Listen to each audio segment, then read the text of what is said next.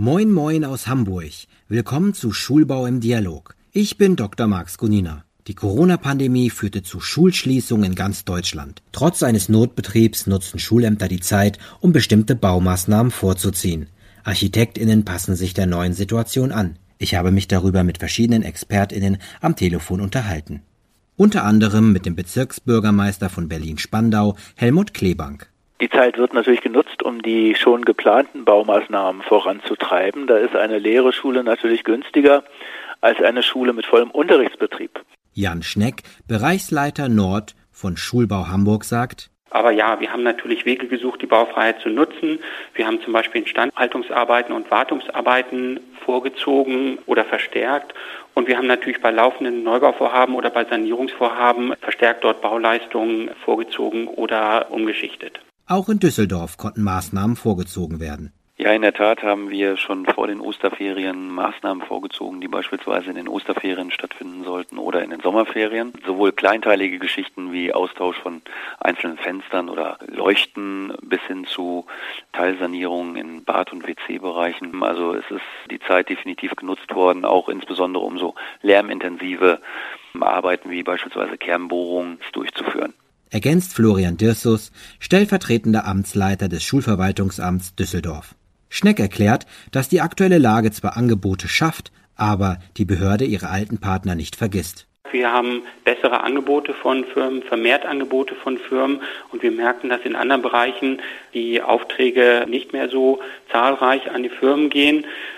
Ja, wir haben natürlich als öffentliche Hand auch sehen uns auch verpflichtet, dass wir die Partner, mit denen wir in der Vergangenheit gearbeitet haben, dass wir die auch weiterhin beschäftigen. Professor Frank Hausmann vom Planungsbüro Hausmann Architekten merkt, dass der Wunsch nach erhöhtem Tempo da ist. Der ein oder andere denkt darüber nach, diese Schulschließungen, die wir momentan haben, vielleicht eher genau in die andere Richtung zu nutzen, Tempo reinzubringen, um vielleicht gewisse Interimssituationen zu umgehen, was natürlich im normalen Planungsablauf nicht so einfach ist, plötzlich sozusagen eine Spur schneller zu werden. Es ist natürlich schwierig bei großen Projekten, die mit Ausschreibungen verbunden sind, mit öffentlicher Ausschreibung, plötzlich zu sagen, wir ziehen jetzt irgendwie ein halbes Jahr vorher eine gewisse Maßnahme vor, die muss ja auch zuerst ausgeschrieben, muss vergeben werden etc.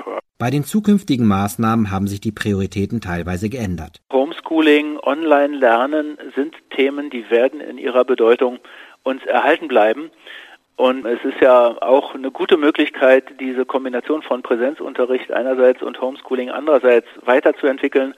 Es gibt ja immer wieder Schülerinnen und Schüler, die auch aus anderen Gründen als Corona zu Hause bleiben müssen und dann dort eine gute Möglichkeit finden. Erklärt Klebank für Berlin. Schneck fügt hinzu, dass in Hamburg das Hauptaugenmerk auf Hygiene liege. Das Thema Hygiene beschäftigt uns verstärkt in der Bewirtschaftung. Also alle Schule haben Hygienepläne bekommen. Also zum Beispiel haben wir den Reinigungsintervall geändert. Also wir werden Klassenräume jetzt täglich reinigen oder wir reinigen sie schon täglich, die genutzt werden und wir reinigen Sanitärräume zweimal am Tag. Also dort haben wir die Frequenz erhöht und wir haben natürlich die Ausstattung der Sanitärräume optimiert. Wir haben zum Beispiel natürlich sichergestellt, dass Seife und Papier zur Verfügung steht. Wir haben Verlängerung der Laufzeit von Wasserhähnen, das haben wir eingestellt in den Schulen. Und das, was eben neu ist, ist, dass wir Desinfektionsmittel zur Verfügung stellen. Das ist tatsächlich bisher an Schulen noch nicht üblich gewesen. Bei der Planung von Neubauten sind die Einschränkungen stärker zu spüren, da die Baubeteiligten nicht so einfach zusammenkommen können. Hausmann erklärt, wir sind eigentlich im Normalmodus. Also die Projekte gehen alle weiter sowohl die Projekte, und das ist für uns ganz wichtig, die in der Werkplanung drin sind, halt in der weiteren Planung. Wir haben gewisse Einschränkungen auf den Baustellen, das merkt man. Wo wir gewisse Einschränkungen haben, wir haben neben dem Bauen im Büro und Planen natürlich den zweiten großen Bereich, das ist das Thema der Partizipation. Phase Null, die wir für Kommunen, für freie Träger auch machen, da spüren wir schon, dass es gewisse Einschränkungen gibt, weil wir natürlich im Moment nicht zusammenkommen können, in Workshops arbeiten können und eigentlich dieses gemeinsame vorantreiben. In der aktuellen Krise haben sich die Schulämter eingerichtet. Schneck? Wir machen sehr gute Erfahrungen mit Homeoffice und wir haben auch eine Vereinbarung bereits im letzten Jahr dazu getroffen. Das heißt, wir haben bereits Erfahrungen gehabt und wir haben das auch vorher schon sehr intensiv gefördert und auch die technische Ausstattung schon sehr weit vorangebracht. Davon haben wir profitiert. Wir verzichten auf persönliche Besprechungen, aber da, wo Besprechungen nötig sind, können wir die unter Einhaltung der Abstandsregelung stattfinden lassen. Aber auch die Planungsbüros sind im Homeoffice und nutzen Videokonferenzen. Hausmann? Also wir haben momentan noch das große Glück, dass die Aufträge eigentlich gut weitergehen. Wir haben ungefähr ein Drittel des Büros umgestellt auf Homeoffice. Der Rest sitzt aber im Büro. Das hat sich jetzt im Nachhinein auch mit den, natürlich mit den genügenden Sicherheitsabständen etc. und mit allen Dingen, die hygienisch von unserem Büro gemacht worden sind, aber das hat sich als sehr gut erwiesen. Wir haben komplett umgestellt auf Videokonferenzen, findet alles aus dem Büro selber statt. Und auch die internen Besprechungen im Büro laufen komplett über Videokonferenz. Wir haben zwei neue Architekten im Büro eingestellt. Auch das passiert in solchen Zeiten. Also es geht gar nicht um Entlassungen, sondern geht eigentlich darum, die Struktur, die man aufgebaut hat, jetzt in dem Moment, und das ist, glaube ich, unsere gute Situation, auch weiterführen zu können. Auf die Schulöffnungen reagierten die Ämter mit Desinfektionsgeräten. Wir haben alle Schulen begangen in der Frage der Wiederaufnahme des Schulbetriebs und wir haben festgestellt, dass wir fast überall bereits ausreichende Seifenspender Papiertuchhalter haben.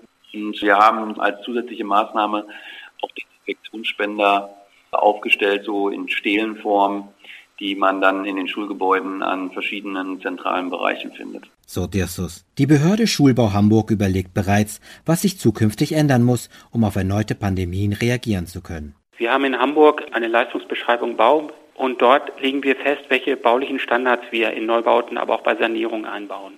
Und natürlich stellt sich die Frage, wie die Standards, die bis Januar 2020 gegolten haben, in Zukunft aussehen werden. Und da werden sicherlich die Sanitärräume eine große Rolle spielen. Die Antwort hat aber noch niemand. Sagt Schneck. Aus Architektensicht gibt es einige Ideen macht es Sinn, Unterricht im Freien stattfinden zu lassen, um so diese ganze Distanzierung und auch äh, Luftbelastung mit möglichen Viren zu reduzieren. Dass man vielleicht aus diesen Themen auch nochmal wieder so räumliche Qualitäten ableitet, die vielleicht ein bisschen zu kurz gekommen sind in letzter Zeit. Also sprich, muss man die Klassenräume immer kleiner machen. Es gibt jetzt in Frankfurt ein neues Musterraumprogramm für Schulbau, wo auch schon wieder größere Klassenräume vorgesehen sind, als das in der Vergangenheit der Fall war. Dann dieses Thema der Freiklasse lassen. Es gibt tolle 50er Jahre Schulbauten, wo das eben auch zum Raumprogramm dazugehört, dass es für zwei Klassen eine sogenannte Freiklasse gibt. Äh, solche Sachen könnte man eben mal ein bisschen mehr auch ins Spiel bringen, weil es vielleicht, also jetzt nochmal so, so ein gewisser Nutzen erkennbar wird, den man vielleicht ein bisschen zurückgedrängt hat, weil es eben alles auf Flächeneffizienz und solche Themen reduziert wurde. Schlägt Astrid Wuttke vom Büro Schneider und Schumacher vor. Hausmann ist sich sicher, dass die Lösung in flexiblen Räumen liege. Wir glauben zumindest, oder das ist meine große Hoffnung, die ich habe, dass die Schultypen, die wir auch umsetzen, die ja immer von einem flexiblen Raumangebot ausgehen, viel besser auf die Situation reagieren können als in einem abgeschlossenen 60, 70 Quadratmeter oder vielleicht noch kleineren Klassenraum, der mir nicht die Möglichkeit gibt, eigentlich eine Gruppe von 25 Schülern ja freier zu platzieren, aber dennoch pädagogisch im, im Blick zu haben. Und ein großes Thema ist die Frage der Digitalisierung und welche Auswirkungen das auf unseren Schulbau haben wird. Dem stimmt Klebank zu und ergänzt. Und ich glaube, wir müssen aus dieser Zeit eine gewisse Flexibilität hm, gewinnen und uns klar werden, dass es wahrscheinlich auf lange Sicht eine Kombination sein muss aus Präsenz- und Online-Unterricht. Und das bedeutet natürlich auch, die technischen Möglichkeiten von Schülerinnen und Schülern, von Schule insgesamt dahingehend weiterzuentwickeln. Schulbau im Dialog ist ein Podcast des Kubus Medienverlags. Wir informieren über neue bauliche und pädagogische Konzepte für Kita, Schule und Campus. Mehr zum Schulbaumagazin und den Schulbaumessen finden Sie auf www.schulbau-messe.de.